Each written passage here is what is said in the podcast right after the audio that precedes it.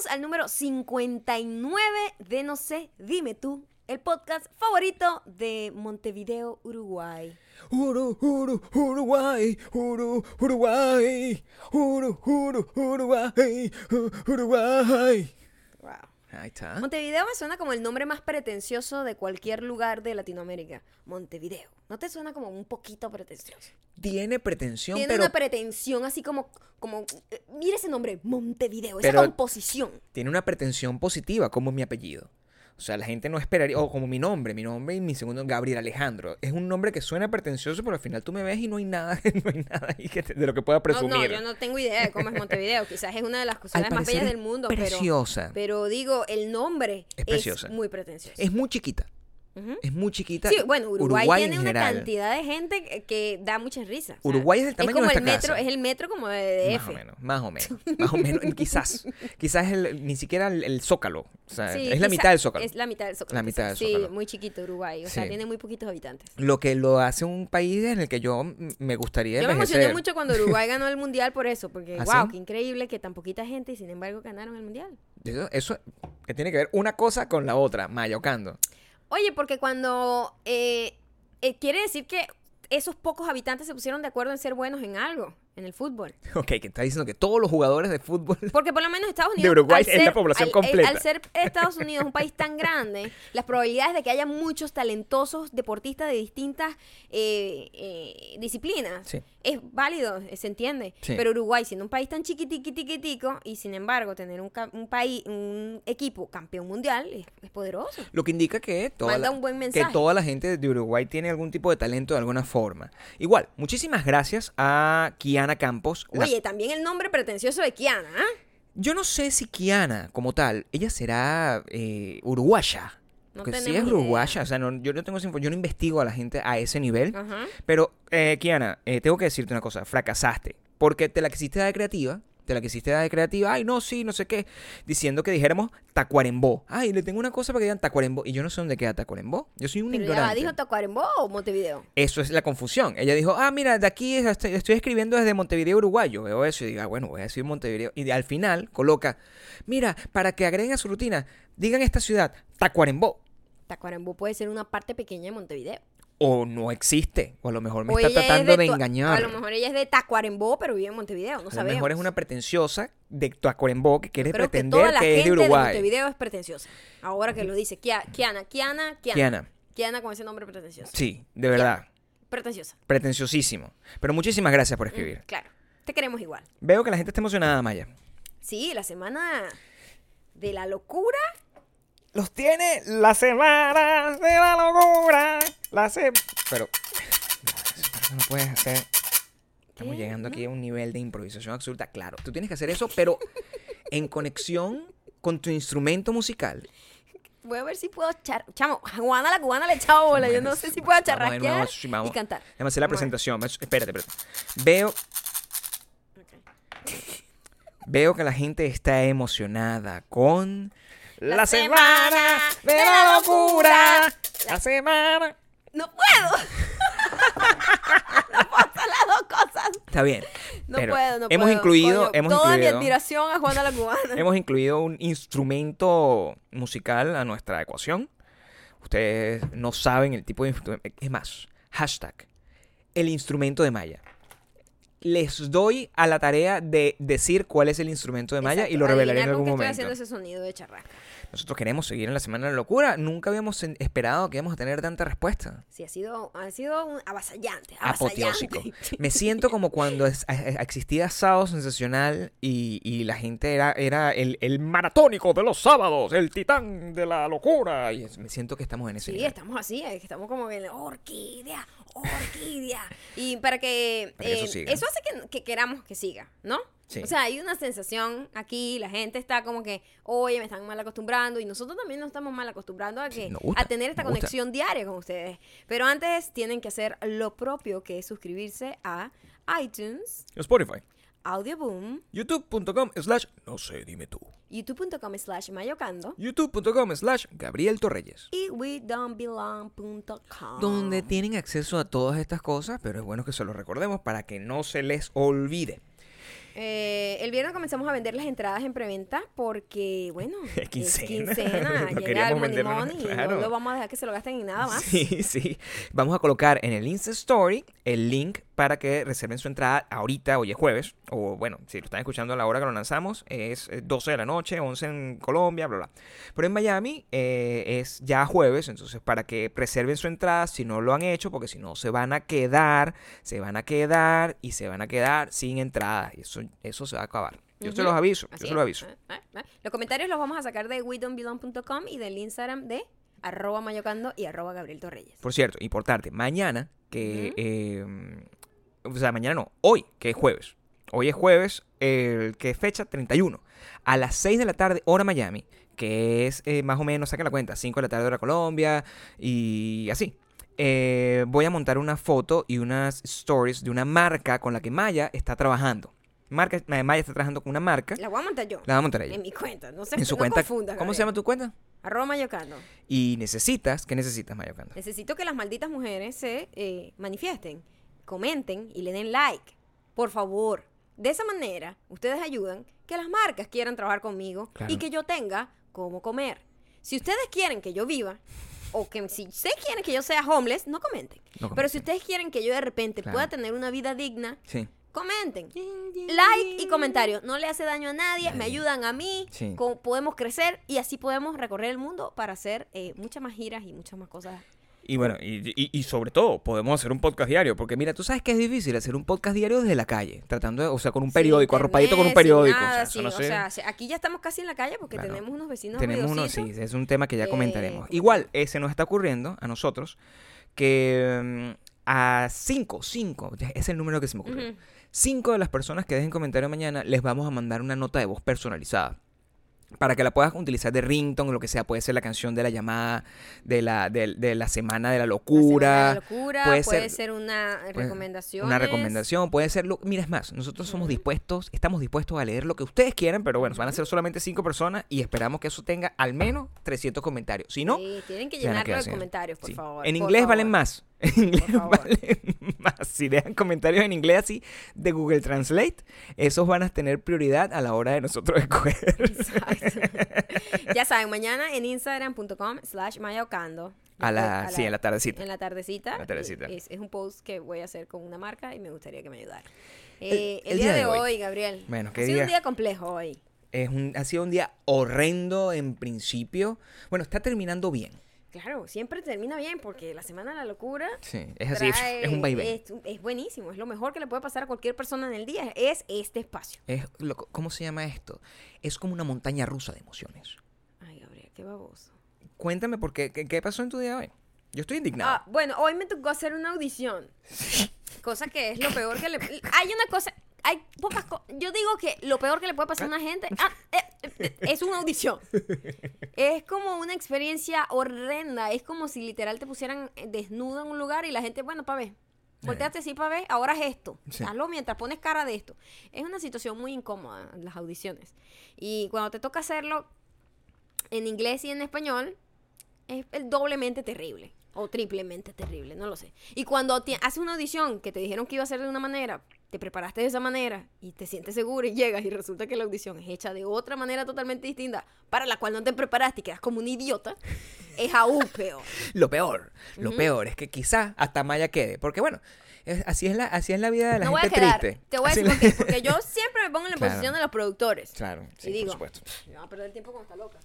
Y eso es No lo que porque yo no normalmente sea pasa. buena, es que no fui preparada para la audición porque esa no fue la audición que me dijeron que Estábamos, iba a hacer. estábamos haciendo la comparación, que es como que si tú, te- tú te vas vestida de tenis para hacer una competencia de esquí. Es una cosa que no tiene Y sentido. bueno, Voy- guía, pero miren, Sí, no, pero yo venía era a hacer... tengo, tengo mi raqueta. Y, no, no, si quieres la raqueta la pones ahí al lado si te hace sentir mejor. Sí, pero, pero eh, mo- móntate en el esquí. Eh, sí. Dude, o sea, no. Exacto. Y claro, eh, eso fue lo que me pasó exactamente. es literalmente la Sí. historia de lo que pasó. Sí. Claro, eh, no sabemos de quién es la culpa. Yo trato constantemente de pensar que la culpa es mía. También siempre la gente hace eso, o sea, las audiciones siempre el más perjudicado es el que va a audicionar y ellos hacen lo que le da la gana. hacer lo que le da la gana. pues, o sea. Y después, bueno, Sí. el, el- el que tenga mejor suerte o le haya, haya podido coincidir con la preparación que necesitaban, lo logra. Igual la cosa es esa, pues, es como, o sea, si ustedes vieron la película, la vapuleada película, La La Land, ustedes saben que, bueno, llega un momento donde, ay, ya, yo no quiero, me quiero retirar, no sé qué. Ese, Sí. ese momento nos pasa a nosotros cada, más o menos, cada luna llena, más o menos.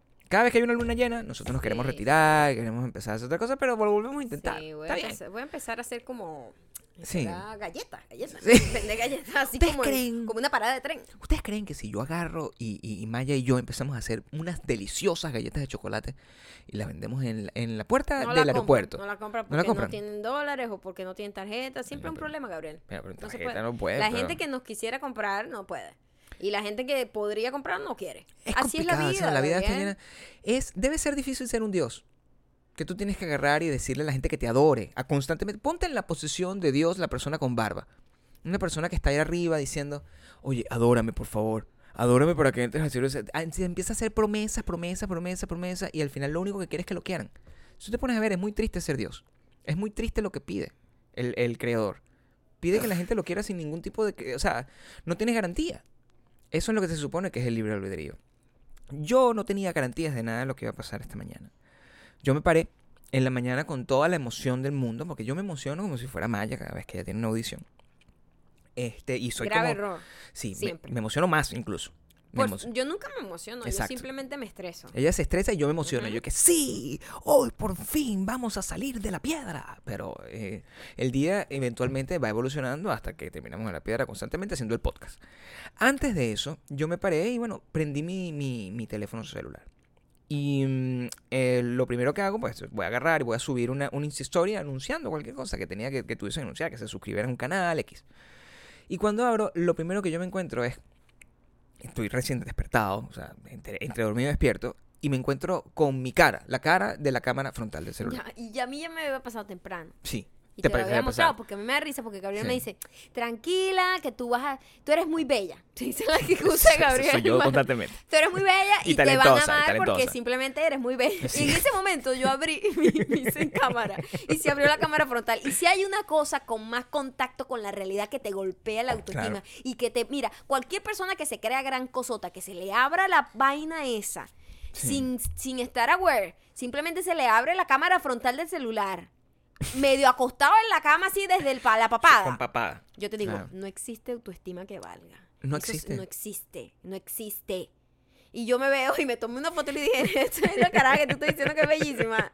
De vaina no nos morimos de la risa, porque horrible, o sea, qué imagen tan espantosa, chamo. Yo- uno se, uno- ¿qué es eso? Y eso es la realidad. Eh, porque esa es la cara que de verdad tú tienes normalmente. Nosotros nos engañamos, porque cuando nos vemos al espejo estamos posando para nosotros mismos, para nuestros propios Pero al revés. Pero es mentira. Sí. Porque cuando tú estás normal, tú estás como, ah, bueno, sí, ¿no? Cámara frontal. pues, ¡ah! Esa es la verdadera tú. Lo que me pasó a mí incluso me puso hasta filosófico. Porque yo no tenía, y- o sea, yo, yo veo esa foto y lo que me, lo, lo que, el primer pensamiento que eh, invadió mi mente fue, dude, así me vería yo muerto. es literalmente, o sea, dude, así me vería yo muerto. Literal. Maya, mira, y me tomé una foto y se la compartí. y Se veía como la foto Y de, era la- de una que foto ponen así, en periódico. de un cadáver. Entonces, mi, mi única conclusión es, yo me imaginaba, o sea, si es así, es así, porque esa es la foto. Así no quiero que sea yo Porque reco- recordado, ¿no? Uno se muere y uno no tiene control. No tiene control, ya no hay pose de, de, de, de- de, ¿sabes? De, espejo. Ese Porque, es tu claro. verdadero yo así, relajado. Porque uno sabe cuando se está tomando la foto, uno sabe dónde, coño, aprieta los dientes aquí un poquito más adelante para que no se te vea la cara, que se te ve como un tal. Simpson. Yo el bracito Coño, para atrás, la aprieta cosa. así, así, para que se vean los abs. to- Toda esa cosa que uno hace en, en aras Eso todo es una mentira. de verte, de verse un poquito mejor. Claro. Dígame extra la gente que se echa maquillaje, pero uno Y muerto extra, no tiene... la gente que del- edita la foto de una manera exagerada. La gente que agarra y se quita medio brazo a punta se quita Photoshop. medio brazo y la, Medio la brazo con cintura de repente es como de 50 centímetros. Pero tú has visto a esa persona en la vida real. sea, y tú que no dices, es bueno, coño, amiga, este, yo sé que tú haces ejercicio y todo, pero este, esa no es la, el cuerpo que yo estoy viendo, el mismo cuerpo que está aquí. Esta persona es una persona joven y delgada. Tú no eres esta persona. Pero la montan y tiene no, likes. no está mal, no está mal que no seas esa persona. No, pero está like. digo, Está mal que trates de convencerlos. o sea, pero además la distorsión de la autoimagen. Todos tenemos una autoimagen distorsionada porque cuando nos vemos al espejo estamos posando para nosotros mismos. Y cuando se abre la cámara frontal es la realidad, Gabriel. Y hoy lo viste, lo enfrentaste, enfrentaste mi realidad, enfrentaste la tuya y nos dimos cuenta que muertos nos vamos a ver muy feos. Sí, Entonces, la única conclusión a la que llegamos, y eso fue lo que yo le pedí, yo le dije, mira, posa, ¿cómo estás? Em, te ruego.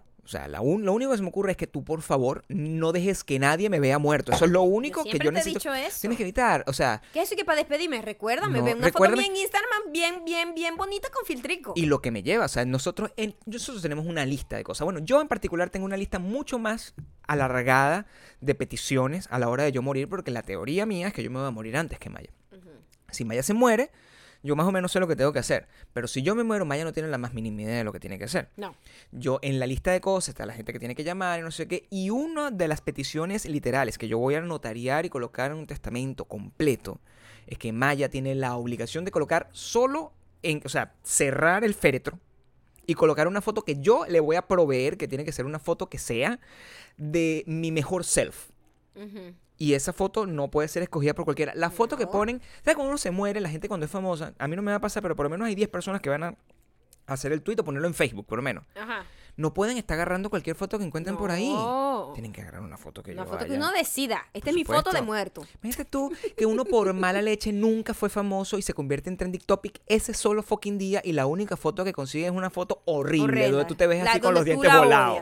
una foto donde estás etiquetado, ni siquiera una foto tomada por ti. Una foto nefasta, una foto así como la que... Es como si se muriera Lenny Kravitz y la foto que ponen es la foto con el pelo alisado. Es una vaina, es ese nivel de desgracia Literal. y de sufrimiento. Tú Sí. tienes que tener control. O que agarren una foto tuya del disco. Se murió Maya Ocando y vaina, Sí. y ponen una foto del disco. Coño, maldita sea. Verga, o sea, todo este No. trabajo, cortándote el pelo, estando Buscando bronceada, haciendo ejercicio, teniendo el brazo pana y ponen la foto de la bicha así con la barriga así fofa. No, dude, no puede ser de esa manera. Es injusto. Y eso sin contar Entonces, sí, en, en- en- en las aseveraciones que te ponen, porque cuando yo me muera, ¿qué van a decir que soy? exacto. Porque yo no he No sé. logrado nada. Youtuber será. Eso, te- me- me- Ese es el nuevo, ese es el nuevo. Cualquier persona que haga un video en YouTube, youtuber. Entonces, em, eh, la, la- la popular youtuber Mario Ocando murió. Murió la popular youtuber Mario Ocando. Trending topic, maldita Y la sea. foto del disco, La maldita foto del disco. Y todo sea. es un desastre completo porque Maldita además sea. lo, lo va a hacer en una página. O una foto de esas que me toman en red carpet que siempre salgo horrible. Que siempre horrible, sales gorda, así, Horrible, me nefasta, hacen ver horrenda. Triste, apretando los ojos, tratando de sonreír con los ojos y lo que estás es como estreñida con los ojos. Horrible. Es una cosa muy difícil. Ay, no, esa es la que van a usar porque esa es la del Getty Image. Total. Esa es la que van a usar. Total. Y entonces, el- y, y- y- y nada, porque uno no puede culpar que eso es lo que pasa, porque eh, si tú tienes tanta información en internet suelto por todos lados, tú no puedes evitar que llegue un medio que se llame, no sé, lavenacuacar.com y agarre una foto tuya que consigue en cualquier lado en Google y la ponga. La gente me ha dicho muchísimo, ahorita que se está suscribiendo a nuestro... A, a- a mi canal nuevo, que cuando haces search, porque no hacen a través del link, encuentras unas entrevistas mías que yo ni siquiera tengo montadas en mi canal y unas cosas que yo ni siquiera sabía que existían.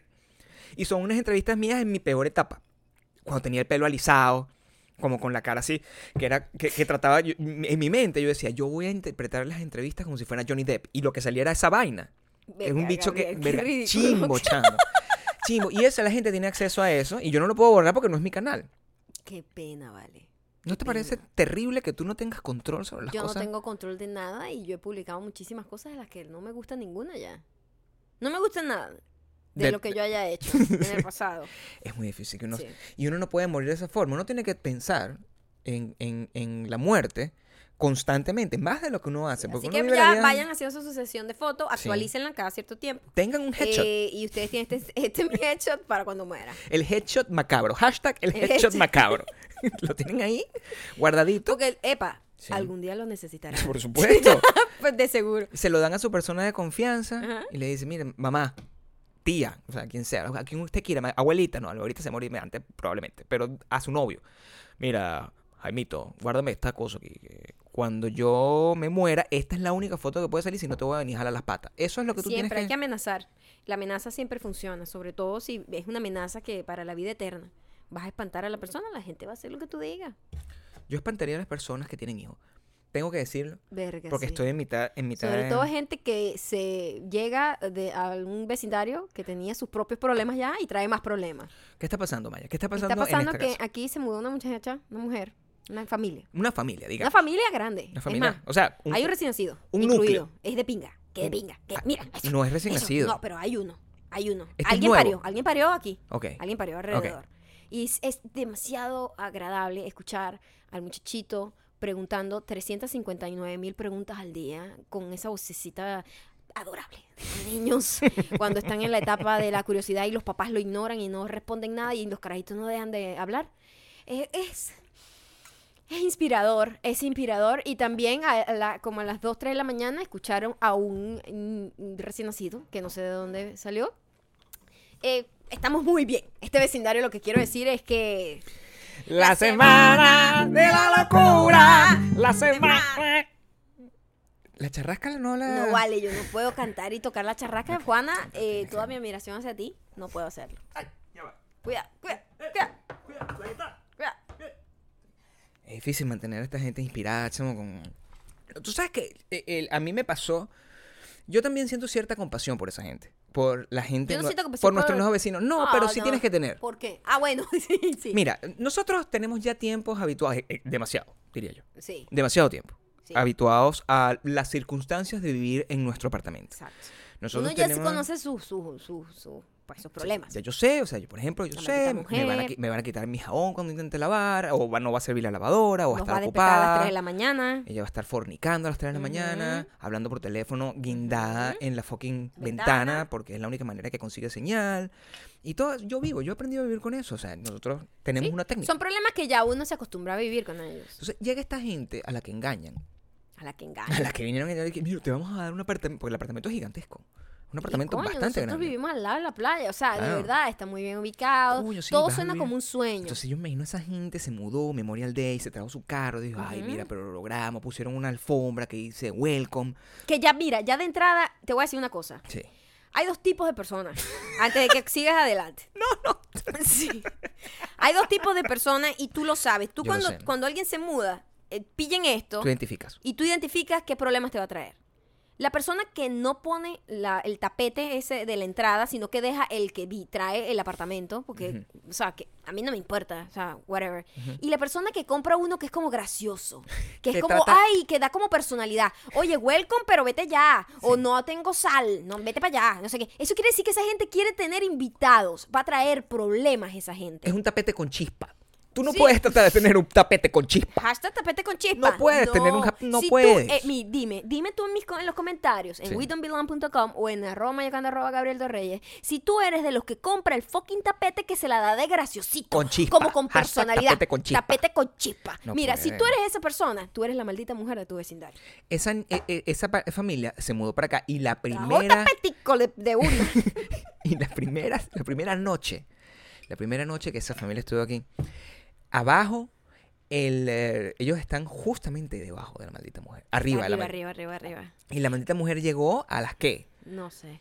A las Ella hizo un 12. predespacho y un after party, la Claro, gran hija la- de la gran puta. la maldita mujer Se hace vino, predespacho se todos los trae a- fucking jueves. Primero ella vive en un estudio. Sí. Porque su apartamento es tipo estudio. Y tiene una compañera Y trae Tijera. siempre una tijera.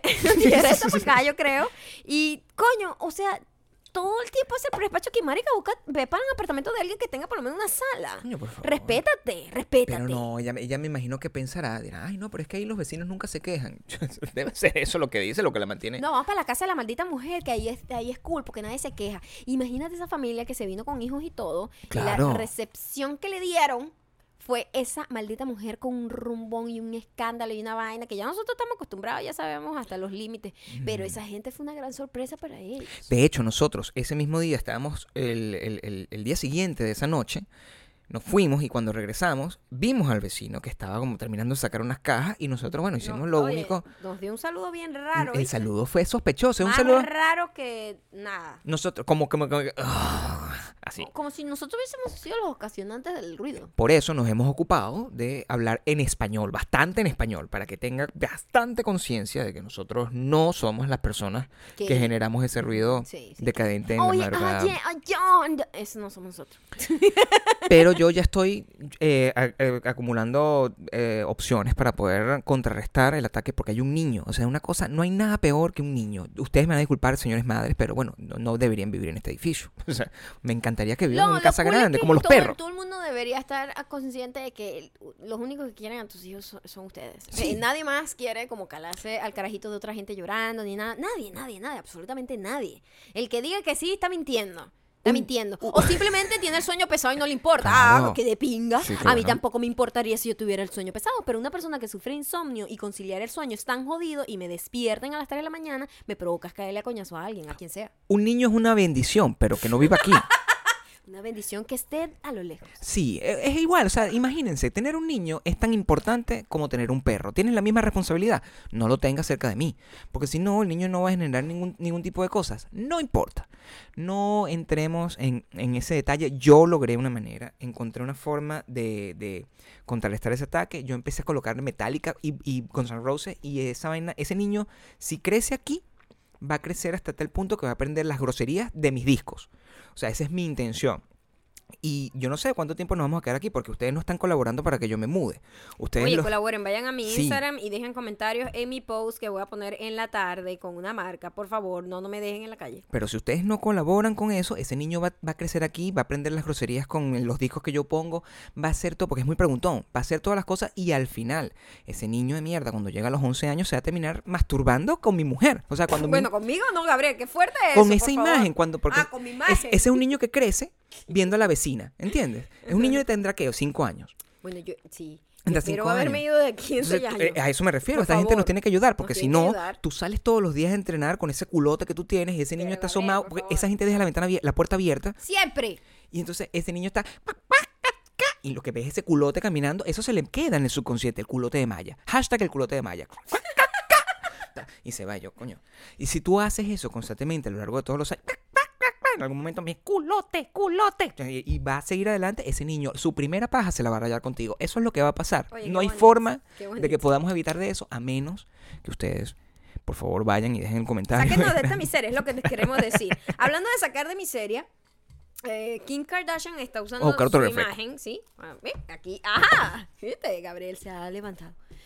El tío se ha levantado de su silla. Está mm, caminando hacia el refrigerador. Baila, pero sé que es el baile de la desesperación. Camina otra vez de vuelta y trae... Oye, una Diet Coke. Eh,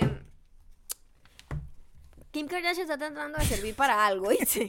Afortunadamente. A ella Mucha gente critica esta acción, pero yo te voy a decir algo. Que sirva de algo. Está bien. Eh, sirva de algo más que tomarse selfie y, y pasarla por Photoshop. Eh, se reunió con el... eh, El presidente. al presidente de este país. Llámalo así. O sea, dos estrellas de reality show se, se reunieron en la Casa Blanca.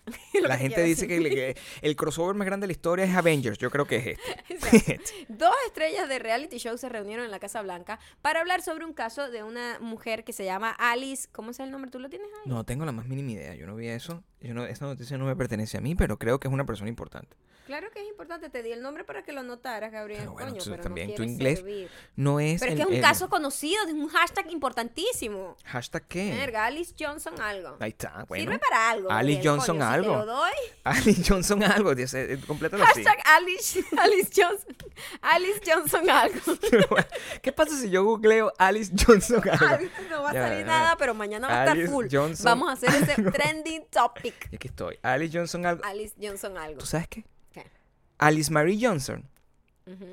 Me, tú colocas Alice Johnson algo en Google y lo primero que te sale, es Alice- Alice Marie Johnson, first time offender. Exacto. Lo que pasa es que esta señora eh, de 63 años, la pobre, le Mm. dieron sentencia, pena de muerte. Pena de muerte por una primera ofensa de relacionada con drogas, que en este país es una ofensa pequeña. O sea, como que la encontraron como, claro. como mucha marihuana, como que estaba vendiendo, o coca, yo no sé. Pero eso no es una ofensa para darte No. cadena perpetua. O sea, que eres? Mataste y acribillaste a un montón de niños después de violarlos y, y comerte los sesos. ¿Y en qué fritos. estado? ¿En qué O estado? sea, es muy fuerte. No sé Qué en qué fuerte. estado. Pero ella tiene tiempo ayudando con este hashtag, tratando de decirle a la gente que existe este caso. Esta pobre señora, una pobre señora además súper regenerada, 63 años. Y ella lo único que quiere es salir y disfrutar con sus, con sus nietos y o sea, con su familia, que coño, que ya, pues que bola. Y se reunió con, con este Con este señor. el señor de Apprentice para, para pues hablar de ese caso. Y muchísima gente se estaba burlando y que, que, que es esta ridícula. Yo creo que esta está haciendo lobby para ser la First Lady después, porque recuerda que Kanye amenazó con lanzarse a- y como, a- como están los tiempos, y como está todo el pedo de las redes sociales, y como está la gente de loca que vota por popularidad y no por eficiencia y no por talento.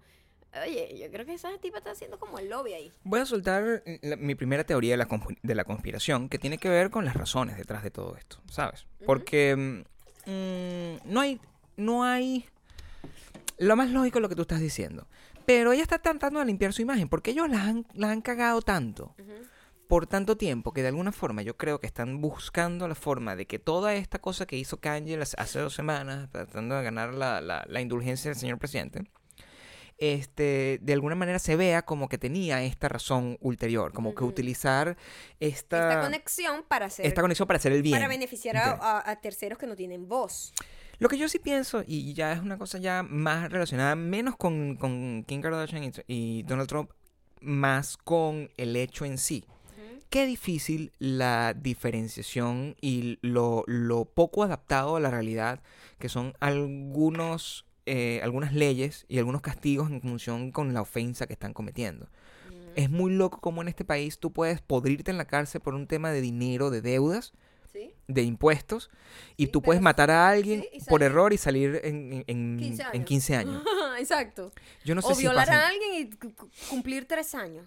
O Eh. sea, berro, qué fuerte, qué, des- qué desbalance con el rollo de la justicia, con, con, con, la, con el castigo.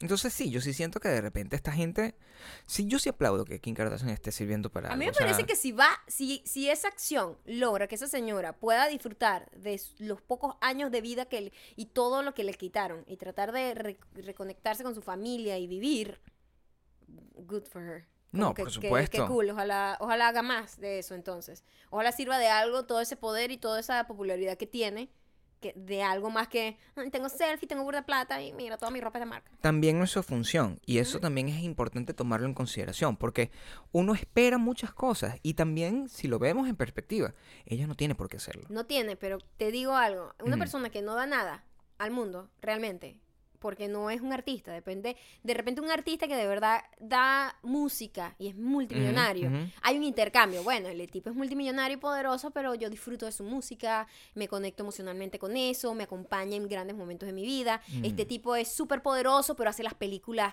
que más me han marcado, que han formado mi adultez, etcétera, pero que da a cambio los Kardashian, nada, solo es una aspiración ridícula de dinero y poder, entonces está cool que por lo menos pueda hacer algo, Pero también cool alguna- por ella también, Pero también de alguna forma promueve la cultura de la deidificación, donde tú estás convirtiendo a cualquier persona y estás asignándole superpoderes como si fuera de verdad un superhéroe. Yo no le digo eso que como un superpoder, sino como que, mira, ya que estoy aquí y tengo burda de poder y atención, voy a hacer una cosa que te pinga.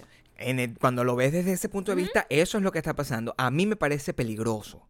Lo veo paranoico como soy. Bueno, Me parece sumamente peligroso porque le estás atribuyendo a una... ¿Quién, revi- ¿quién vigila los Watchmen? No, ¿Entiendes? tienes- Exactamente lo tienes mismo. toda la razón en el sentido de por qué este tipo de personas se está encargando de esto. ¿Mm? Porque si una persona normal, que de verdad, un abogado Claro. o, un, o un defensor social que ha dedicado su vida a hacer este tipo de cosas, ah, tiene esa reunión con Trump y no es trending topic, no le importa a nadie. Ese es el problema que estamos teniendo. Ese es el verdadero problema. Ese es el problema que es- subyace. es analizar, es analizar que, que, que justificas la fama de alguien porque utiliza su fama de manera positiva, cuando en realidad la fama en sí es el problema. La persona que tiene la fama en principio, porque las personas que deberían ser famosas deberían ser científicos. Yo soy incapaz, y yo soy el, yo soy el peor de eso, yo soy incapaz de nombrar a, a una persona, Nómbrame por- a 10 así- a 10 científicos. a cinco personas Exacto. que hayan descubierto curas para enfermedades importantes. Ni idea. Sin googlear. Exacto, exacto. O sea, yo no puedo hacer eso, pero yo sé constantemente, tengo en mi top of mind el nombre de esta familia. Sí, exacto. Y eso no, no es que yo no soy un caso aislado, soy un- una víctima más de- del nivel de mercadeo que le están aplicando a la cosa. Yo sé cómo se llama el presidente de aquí, sé cómo se llama el presidente de Norcorea y sé cómo se llama el mío. Pero ¿De resto? No mucho más. De resto eso. no sé. Pero nada, es un tema, es un tema de debate y yo quisiera que ustedes agarraran y me dejaran en cualquiera de nuestras tres plataformas. Si a ustedes les parece que está bien que una persona famosa utilice su poder para hacer eh, causas sociales buenas, o si eso más bien coopera con el problema de que gente que de verdad se dedique de corazón a ese tipo de acciones, se le quite protagonismo y se le quite importancia y simplemente como que, ¿sabes? No se le da el apoyo que se le tiene que dar. También cualquiera se vuelve famoso por cualquier cosa. A veces es por un video desafortunado donde estabas eh, teniendo relaciones sexuales con una persona de otra raza. A veces es cuando estabas eh, teniendo un momento afortunado y super cute donde estabas tratando de pedirle matrimonio a tu pareja y resulta que tu pareja tenía ganas de hacer lo mismo al mismo tiempo.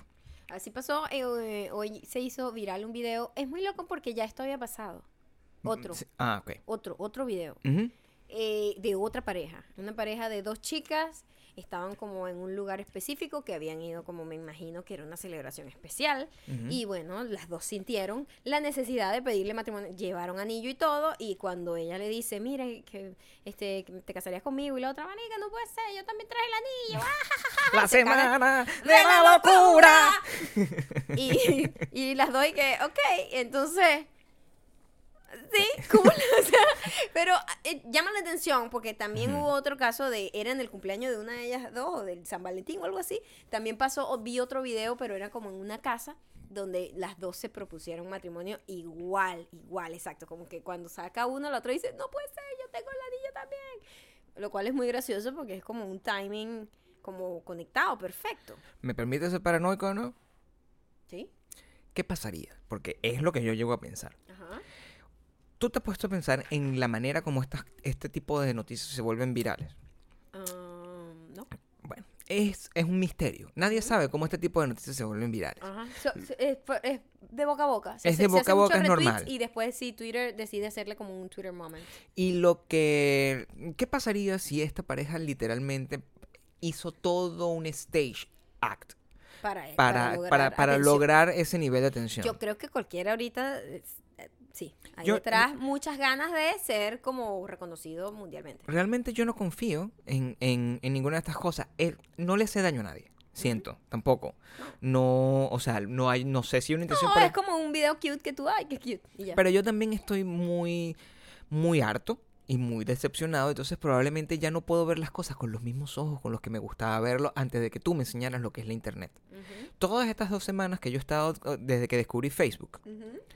Y veo este tipo de videos, que si el, el monito que hace tal cosa, el gatito que hace no sé qué cosa, ese tipo de cosas que, que, que, que están, que son el día a día de Facebook y además son videos que han pasado durante años, pero me lo- los veo todos hoy. Eh, m- he llegado a la conclusión de que todo es lo mismo y que de verdad, para generar tanta cantidad de contenido, yo no siento que la gente lo esté haciendo honestamente. Yo siento Es que la gente, siento que, que de verdad hay una, hay una gran planificación. Antes había como que la gente se tomaba un tiempo, publicaba semanal o a veces cada dos semanas. Y ahora esta urgencia de publicar constantemente todos los días eh, se sacrifica la calidad y la honestidad detrás de la creación. Es más, me llega que, por ejemplo, cosas como esos videos que pasaron, por, por- por ejemplo, que pasó con Starbucks, que al final, cuando te pones a ver, se convierte en una gran campaña donde tú solamente piensas en Starbucks y que Starbucks está tomando la decisión correcta. Ujú. Y todo pareciera que es la solución de una crisis de, de marca y al final podría estar siendo más bien una gran campaña para llamar la atención de Starbucks y convertirse en la primera marca, la primera compañía de comida rápida que decide afrontar el tema del racismo y se convierte en bandera de eso. Y de repente el- este tipo de cosas de los racistas random que aparecen en Estados Unidos diciendo, mira tú, no sé qué, te voy a demandar porque... Porque estás hablando español. Ese tipo de cosas Go back. yo no sé Go si, back home. si esas son cosas que pueden ser stage simplemente para llamar la atención a un problema. Lo que pasó con Southwest, También la gente está muy ridícula. ¿qué pasó ahí? Y muy descontrolada. Es como cuando, cuando se habla del feminismo o cuando se habla del machismo Ujú. Y de repente las tipas eh, tergiversan una cosa y dicen, no, porque esto tiene que ser así. Es como, no, eso no es la lucha. este, dejarse los pelos largos en la axila y pintarlos de verde no es la lucha. O sea, Claro. yo, yo no estoy luchando por eso. ¿Me entiendes? Eso no me interesa. Claro. Entonces, siempre hay una gente que tergiversa todo y, y pasó hoy con una tipa que eh, le reclamó y se hizo viral porque su reclamo se hizo viral y es una persona que es coach de una eh, deportiva o algo así, tiene, tiene su cuenta verificada y por eso se hizo ella eh, Ok. em, viral mucho más rápido porque es, es seguida por mucha más gente y Mm. es verificada, etcétera. Y le reclamó a Southwest porque Southwest es una aerolínea. una aerolínea porque ella iba a montarse en el avión con su hijo, que es un hijo eh, birracial, es decir, es un morenito y ella es blanca. Y, eh, y entonces ella dijo que eso era racismo, porque cómo iban a creer que ese, hi- cómo era que ellas estaban y como tratando de decirle a ella que ese no era su hijo. Y la, la discusión es que hay mucha gente que le sigue la corriente y le dice, sí es verdad, porque a mí yo tengo hijos blancos y a mí no me han pedido los papeles, no sé qué. ¿Mm? Y yo soy blanco y mi hijo es blanco, entonces no sé qué. Entonces salió mi gran amiga, mi mejor amiga que todavía no lo sabe, eh, mi amiga, mi, Chrissy Teigen. mi, mi favorita seguida, Christy Teigen, dice, mira, yo también tengo un hijo birracial y cada vez que yo me monte en cualquier avión a mí me piden, eso no tiene nada que ver con ser birracial. Yo al principio me molestaba, me decía, pero ¿por qué? Y es que eh, me explicó la tipa que la Mm. trata de, de niños a nivel mundial es aterrador y tú tienes que verificar y mira, entonces claro, porque el niño no tiene el apellido de la mamá acá. Claro. No tiene la No apellido de la mamá. tiene, Tú cierto. para poder demostrar que ese muchachito es tuyo tienes que llevar un papelero. Y Chrissy Teigen dijo, yo ahora viajo con como, como con una cartera completa de todos los papeles de mi hija. O sea, eh, no tiene nada que ver contigo. Entiende todo lo que tú más bien estás cooperando para que no se esté haciendo tráfico de niños. O sea, más bien haz que la cosa sea fluida. No es contra ti, no es personal. La gente se toma las cosas muy personales, sobre todo, al- al- yo no quiero ser racista, pero los blancos son los que hacen eso. Los ra- lo- lo- lo- bueno, no sé, creo que todo el mundo se ofende mi rápido hijo es moreno y es mi hijo, a pesar de que yo soy blanca. Me siento ofendida. Esto es racismo. Sí. Señora, por favor, es un niño y necesitan los papeles y los papeles del niño no sale por ningún lado tu apellido. ¿Entiendes eso? Pero el mundo está al revés igual, o sea, porque el, el- el- eso se lo piden a cualquiera. Creo que, es- que- creo que es aleatorio. sí. Y es aleatorio además. A veces lo hacen, a veces no. Depende también de la gente que esté eh, revisando los papeles. Pero no seas tú ridículo de estar llamando y diciendo racismo a todo. Tú sabes que yo no, yo no soy fan de las aerolíneas, tú sabes eso. Yo he tenido serios problemas con las aerolíneas toda mi vida, menos con Aeroméxico.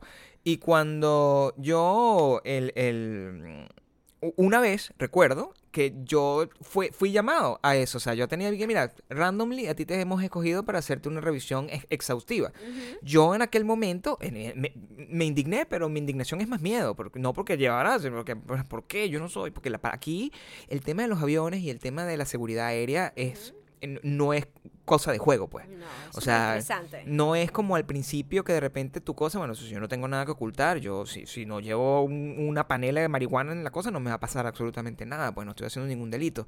Pero el, el- el tema aquí, si tú dices apenas a- eh, subiendo la voz la palabra terrorismo en, una, en, en- en un No, aeropuerto, o sea, puedes ir No, preso. y tú no puedes decir bomba. No puedes decir bomba, Está no puedes decir prohibido ni absolutamente nada de eso. chiste, ni, ni, ni por chiste, porque la gente es así como se la da graciosa. Sí. Así hubo uno en Miami. Venezolano, que, por cierto. Estúpidamente venezolano que cree que, cree que, es gracioso. Sí, esa, gente- esa es la gente que come, que come, que come chicha con torta. Esa gente que es así. Ay, sí, marica, sabor. sí. ¡Sabor! Ay, sí. Entonces al tipo le dijeron, le tengo Ajá. que revisar las maletas. Sí. Y al tipo le van a revisar las maletas y él, ay, sí, como si tuviera una bomba. Bomba, bomba. Paralizado, Pa- todo el aeropuerto. todo el aeropuerto, un montón de aviones que no pudieron volar. Preso, Sí. preso y pagar no sé años ya. cuántos miles 50 de dólares. Así 50 que usted, si va a viajar, relaje. Relaje Relájese. las esfínteres, Sí, ¿ok? sí, sí. Porque va a pasar roncha y lo van a tratar como... Porque hay demasiado... También hay demasiado miedo eh, detrás de todo eso para tratar- tratar de eh, ofrecer seguridad. Hay demasiado miedo, se han pasado muchos traumas con el rollo de los aviones. Y ahí eso es aleatorio, no Sí. es personal. Por eso es importante tomar, en- en serio, en serio, hacer la, la, mm, las averiguaciones correctas para tener, eh, tener una buena aerolínea que sirva, porque tú vas a pasar roncha independientemente de cuál sea tu, tu, tu condición. Nosotros que hemos tenido la suerte, tenemos ya tres años, tres, cuatro años volando con Aeroméxico, afortunadamente, y, y nunca hemos tenido una experiencia negativa desde Nunca he estado sobre... eh, Nunca he estado sobre, o sea, nunca me han botado el avión porque el por- avión. nunca había unos retrasos completamente eh, Terribles. Sí, o sea, con otras aerolíneas sí, lo hemos lo hecho, que no, ni siquiera la vamos a nombrar, pero sí, o sea, tómenlo en consideración porque ya el hecho de, de volar es chimbo. Y bueno, yo lo tengo que decir, Southwest es una de las cosas más, es literalmente un autobús de Aeroexpreso ejecutivo que un alas, es una, es una de las cosas... ¿Tú, ¿Tú te acuerdas? Nosotros volamos a Southwest una vez, creo que fue Southwest. Sí. Southwest es cool. No, ¿cuál es no. el que es cool?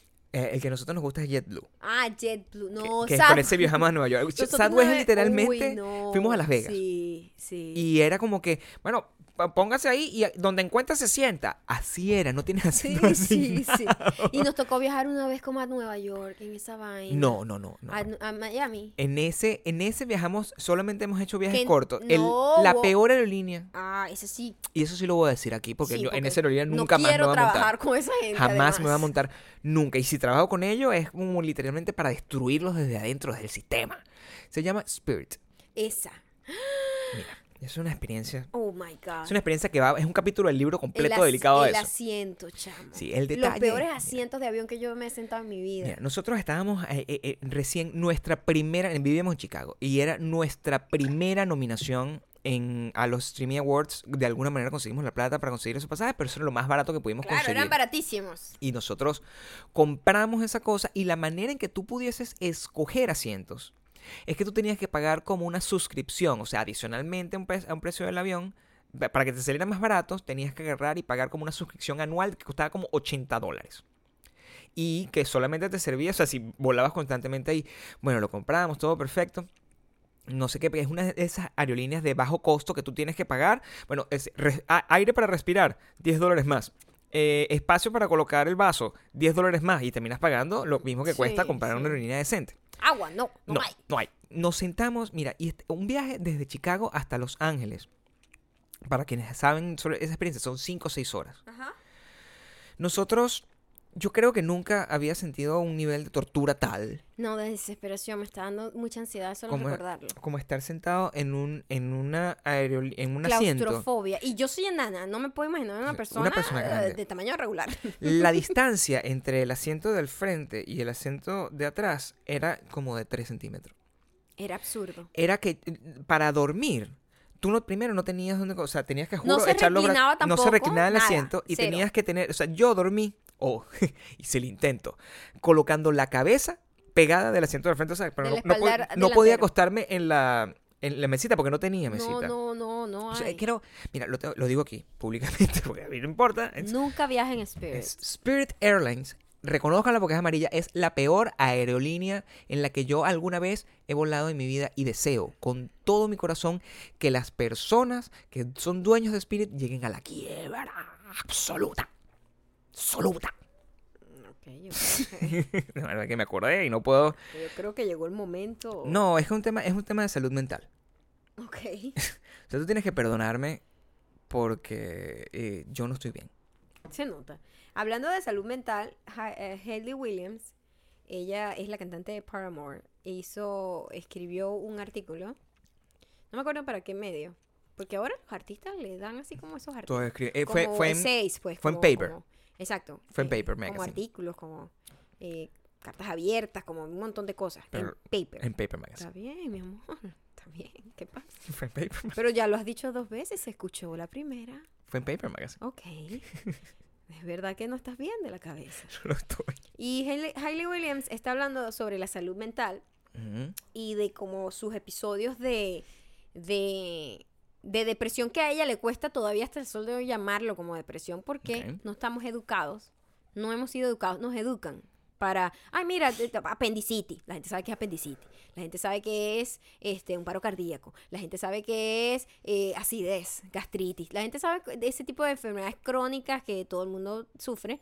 Y nadie habla de la salud mental porque tiene un estigma. Y eso es lo que ella estaba hablando, como que como la salud mental tiene un estigma tan terrible, la gente ni siquiera, eh, a ella todavía le cuesta siquiera... eh, calificar lo que los episodios que ella ha tenido como depresión. Ella dice que ha tenido episodios donde no quiere pararse, no come, no, no hace nada, ni siquiera, y pasa meses sin sonreír y se da cuenta, sin reírse, pues sin reírse de verdad, y se da cuenta que, conchale, o sea, eso es tal cual el ABC de la depresión, pero ella no lo ve porque es como que todo el mundo dice, no, la gente que sufre de depresión es una cosa así como que tal. Y resulta que es más común de lo que la gente quiere aceptar que es. Entonces, estaba hablando un poco de eso, de su experiencia eh, personal. Está cool que lo lean, porque es un approach no profesional, es un approach muy experimental, como muy de, de su experiencia. y como de la propia negación de querer aceptar que tienes un problema. Y está cool. Entonces, eh, se los vamos a dejar en wedon'tbelong.com en donde publicamos este, po- este podcast para que vayan y le echen un ojo y si les gusta además la chica, pues saber un poquito más de ella. Yo no juego con el, el tema de, de la salud mental porque me parece el- el- lo delicado de la salud mental es que es como tener fe. Y, y es lo, lo, lo, lo indiscriminado que se, que se logra el asumir el tema de que, de que tienes un problema de salud mental. Y por eso, de nuevo, mi falta de confianza con, con todo eh, es delicado. Yo, por ejemplo, en algún momento de mi vida yo sufrí una depresión que fue clínicamente diagnosticada. Y eso tiene sentido. Cuan- Cuando, tú tienes una cosa que es clínicamente diagnosticada y Tú tú, sabes que eso fue lo que tuviste. y tú recibes el tratamiento adecuado para eso, que es una combinación de terapia con medicamentos, tú sabes lo que es la depresión. Tú sabes lo que significa y entiendes ese concepto. Eh, yo vengo de, un, de, un, de una época donde unos años atrás era común colocar en tu biografía de Twitter que tú eras Yo bipolar. me acuerdo esa ridiculez. Había demasiada gente que decía bipolar. Y era una bipolar". gente muy grosera en el sentido de no entender y de, de, de- adjudicarle una cosa tan delicada como la bipolaridad, que es una enfermedad seria, Ah. una cosa así como que, ay, yo soy Es como que pongo soy diabético, moody". soy Sí, diabético, soy diabético y no soy. orgulloso, pero, no- pero sin entender realmente el concepto. Exacto. Lo que, lo que está pasando es que este, los artistas, em, y, es, y es donde tú tienes que tratar de ser más eh, incisivo a la hora de, de- de analizar lo que están haciendo. Lo que tú, yo no había, yo no he leído lo que, lo que dijo Hayley Williams, pero me suena que está bien, porque de alguna forma ella está dando awareness a cómo realmente debería ser interpretada una enfermedad mental. Que es muy distinto a la gente que agarra y monta un video de YouTube diciendo Ah. mis problemas con la depresión. Exactamente. Que y es, es, muy otra cosa. distinto pensar que, ay, mental se lo estoy imaginando. No, mira, la depresión es un eh, desbalance bioquímico. Sí. Por eso es que además de ser tratado con terapia para que tú drenes tus pensamientos, tu ansiedad, también tienes que tener un soporte químico, o sea, medicina, para Sí. que tú puedas volver a tener una estabilidad, porque no, no es que se lo imaginan. Y ese es el problema, que la gente, la ignorancia, ay, está deprimido, ay, pero sal, ay, de, ay, Sí, la gente- sal, la sal, gente no entiende. Sal para fiesta, bien, eso no tiene nada que ver. La gente no entiende que es es una, una sensación de no, no tener energía para vivir. Y, es, y eso, poderlo describir de la manera como lo estoy escribiendo ahorita, es una cosa que suena como un- un- una, una realidad que no tiene nada que ver conmigo actualmente. Pero eso es lo que se siente. Y está bien que, eh, una vez más, celebridades haciendo como Sí. uso de su voz para ese tipo de cosas. Yo no sé. eh, También, también yo no sabía, me enteré hace poco, esta niña Camila Cabello, que yo no sabía nada de ella, pero ¿Sí? hace poco por cuestiones de trabajo tuve que enterarme. sí. Ella también está hablando mucho de que ella eh, tiene ataques de ansiedad, tiene... Declaró que tiene eh, OCD. OCD, o sea, y yo no creo que es que ahorita tengamos más problemas, creo que ahorita estamos más aware Sí. de los problemas, estamos más conscientes de la existencia de los problemas, la gente está un poquito más educada y empieza a ver como que los síntomas y empieza a identificar cosas y se da cuenta a más temprana edad de los problemas que tiene. Al principio, yo de hecho, el- el- la, la manera como yo pudiese haber tratado este tema de, de los artistas hablando de la salud mental hubiese sido más bien este negativo, como que bueno, qué fastidio, ahora esta gente quiere agarrar y decir que te- tener salud mental para ser interesante. Y de, de- vi- viéndolo ahora con un poquito más de, de sangre fría, pienso que más bien es que está tan expandido el tema de, de lo- de los problemas mentales, que son de cualquier tipo Epa, y, yo creo y de que cualquier sí variedad. Está como un poquito más, eh, sobre todo lo que es la ansiedad y los ataques de pánico. Yo creo que con el estilo de vida que llevamos ahorita Sí. están, tenemos más tendencia a tener ese tipo de problemas porque por el mismo rollo de la inmediatez, de Sí. que tien- se te exige demasiado. Vivimos en una sociedad que se te exige demasiado, seas quien sea, no importa la carrera que tengas, se te exige una inmediatez, una rapidez, una cosa, y, y- y eso ocasiona ansiedad y tener tanta información. Además, saturados de informaciones ne- de, de información negativa todos los días de tu vida, ataques terroristas, no sé qué, injusticias, pobreza, bombardeo. Es una cosa que de verdad es- eh, sí nos afecta, nos afecta emocionalmente emocionalmente y mentalmente y físicamente. Además de la for- de- del fondo, la forma, porque eso es lo que yo siempre nombro como digifrenia, porque la manera como tú recibes la información tampoco te permite armar una estructura mental para poder sopesar las, la- la- las realidades normales de vivir en la vida moderna.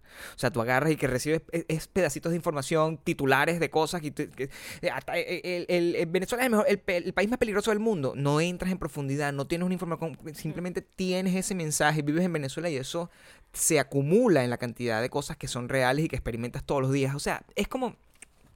Es muy difícil.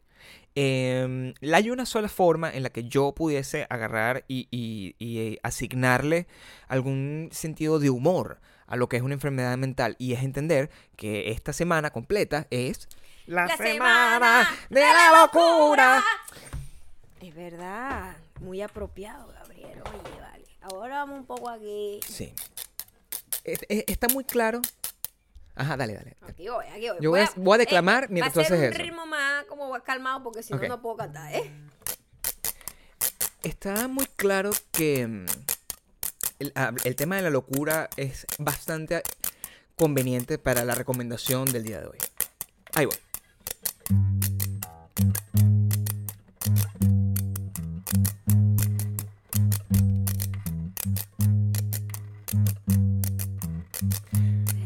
Let's go.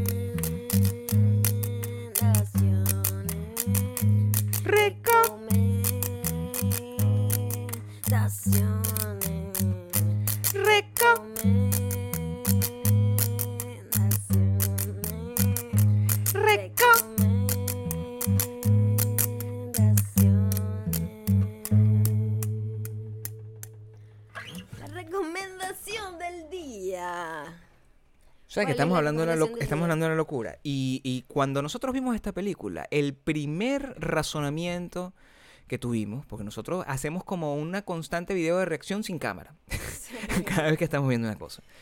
Y mm, eh, lo pensamos sobre el caso de la gente que siente que ha visto a Jehová Dios, así como yo. Y mm, cuando la gente ve a Dios, siente que tiene una comunicación directa Ahora eres con como Dios. testigo de Jehová. Escúchame. Cambias de religión todos los días. Todos los Gabriel. días. Cuando la gente siente eso, ¿tú cómo puedes identificar si esa persona está realmente teniendo una experiencia mística o está loco para la verga? Sí, se le fueron los taponcitos. Ese es el tema tratado de una manera muy inteligente que está en esta película que la pueden encontrar en Netflix y que se llama La llamada. De los mismos creadores de Paquita Salas, ¿eh? Sí. Ellos, eh, esta, la llamada era anteriormente una obra de teatro, Musical, exactamente. musical, y lo convirtieron en película. Yo te voy a decir, a mí me perdió un poco al principio, Ujú. porque ah, como que no me atrapó tanto, pero después eh, la psicodelia me atrapó otra vez Sí. y terminé viendo la película completa y está bastante, bastante entretenida. Es muy punk. Sí. Es muy gracioso porque yo me imagino que muchísima gente la ve y dice, ay, qué bonito. Sí, qué La mensaje tipa- tan Qué lindo". mensaje tan Sí. bonito. La tipa, la tipa escuchó a Dios, vio a Dios y está el lado punk real detrás de, yo creo que la intención de los creadores, que es muy, es muy, El es muy, planteamiento... muy, muy, muy punk. El planteamiento es muy revolucionario porque, bueno, todos sabemos que España es un país mayoritariamente católico y, y- y muy fuerte en ese sentido. Entonces, los Javis, que de plano son gays, lo que los pone en una posición ya de agresividad. De, de- de revolución y de respuesta hacia unos valores predeterminados de la iglesia. Y esos son los temas que eh, un tema que siempre va a estar presente en cada una de sus cosas. De hecho, eh, mira, la llamada cuenta eh, el, el- el planteamiento es que en esta película esta es una un campamento un campamento cristiano, un, campamento católico de verano donde una, una niña o sea, hay una pareja, una, dos, dos amigas, y una de ellas tiene una visión Tiene una conexión con y- Dios. Y, pues. y como, bueno, se en- encuentra a Dios, que este Dios en particular este, se comunica a través de ella cantando canciones de Whitney Houston. Nada más con ese, con ese partí, con ese punto de partida, tú tienes una cosa que desde el principio te atrapa y te vuelve loco, el coño de la madre, porque sabes que no sabes con lo que te vas a encontrar. Em, la película plantea temas de la, la- la- la identidad sexual, plantea temas de, de la, la fe, plantea temas sobre lo que es realmente la vocación de cualquier que puedes tener tú, tanto para ser religioso como para no ser religioso. Porque puedes- Exactamente. y- o la no vocación hacia la La no vocación. Ajá. y, y la duda, la duda que se presenta cuando tienes que tomar esa decisión, si vas a ser religioso o no. Entonces yo siento que em, lo hicieron muy bien, muy elegantemente, tiene ese humor español que, que moderno, Sí, me encanta. si lo puedo llamar un- de, de una forma. Y son de los mismos creadores de Paquita. Eh, las, la pueden conseguir en Netflix, aquí en Estados Unidos. Costó porque no está como la llamada. Se Eh, llama- ¿cómo Ho- se llama? Holy Camp. Holy Camp. Holy Camp. Suena como un insulto Sí. gallo. Holy Camp. Sí, cuando, si pueden, si tienen la oportunidad, entren y en Netflix la ven. Eh, arranca un poco lenta, pero créeme. Sí, al principio Agarra- me costó. Después sí. sí. Después Agarra te con deja llevar pon. con la, con la psicodelia y está. está Háganse esta pregunta. ¿Una monja puede, puede iniciar su vida cantando reggaetón? Chúpate esa mandarina. Es lo primero que te tengo que decir. Chúpate esa mandarina. Se llama Holy Camp, la llamada, y está disponible hasta el momento en Netflix. Ahora vamos con los comentarios. Para esto sí voy a tener guitarra, porque eh, yo dije... vez comentarios con guitarra, No, pero, pero ya. no, no para la canción. Es que los voy a tener de fondo porque los voy a declamar en gallego. Ah, ok, o sea, ok. en, en- Ok, en- empiezas tú entonces.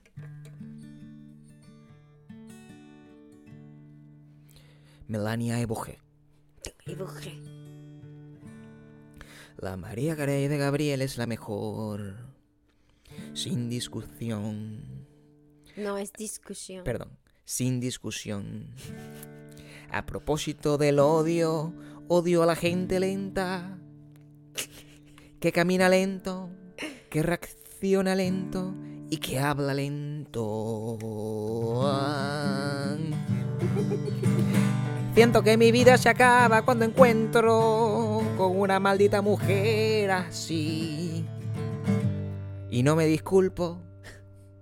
I regret nothing.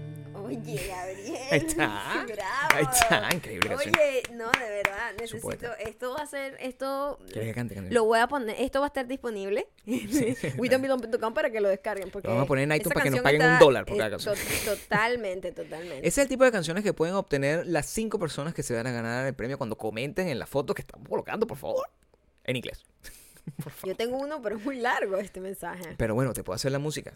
¿La, Vamos a ver ¿la si quieres cantar? No creo que me vaya a salir tan bien, pero lo voy a intentar. Eh, eh, esto, la composición de Melania me ayudó. ok. Ya va. Coño, Gabriel. Cuidado, que ¿Qué estoy. pasó? Porque ven. Fuera de tono. Iglesia. Lo hago de iglesia, Sí, suena fácil sí, siempre. iglesia siempre fácil. Steph Gunn.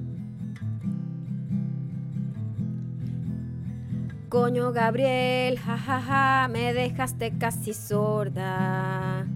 Me hicieron escuchar María Carey para tomar la decisión. Y creo que en el reto quedaron empatados.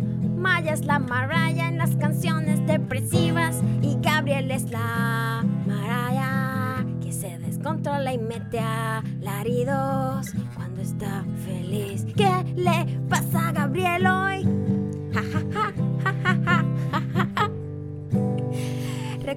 Que los superdiamantes profesamos un mundo inclusivo. Hashtag be better. Hashtag be better. Hashtag be better. Hashtag be better. Hashtag be better. Sí quedó bien.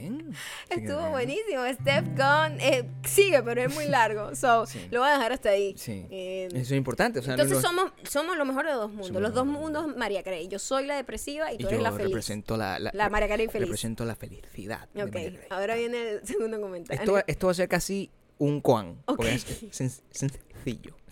Ay, qué difícil. A ver, qué difícil. Qué difícil. Qué difícil. Esto lo manda Daniela Gobella. Ha, Esto es rápido, Gabriel. ha salido hasta acá, sa- ha salido, sacado, ha salido de widonbilon.com. Dice, yo también vi, no soy un hombre fácil, y el actor me pareció igualito a Andy. Pero mi mamá dice que no. Ese es el comentario. Excelente. Excelente canción. Excelente. Excelente canción. Ok, tenemos otro acá. Nos y gusta. este es el gracias, gracias Daniela. Gracias. Este se llama Die Truji. Como. Die Truji ¿Cuál es el dice en mi arroba mayocando. Esto me lo dejó en mis comentarios. Ok, o sea, Vamos a ver, el ritmo, eh, como, como los Beatles. sí, puede ser. Lo que quieras. Eh, sorpréndeme. Yo me adapto.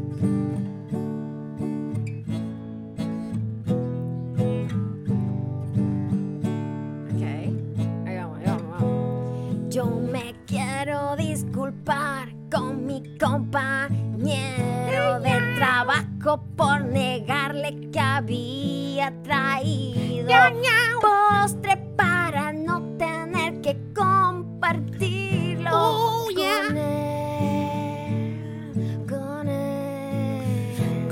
Aunque él siempre me comparte del suyo. Con él. Con él. No lo voy a etiquetar porque entonces se va a enterar. No lo voy a etiquetar porque entonces se va a enterar de lo que hice.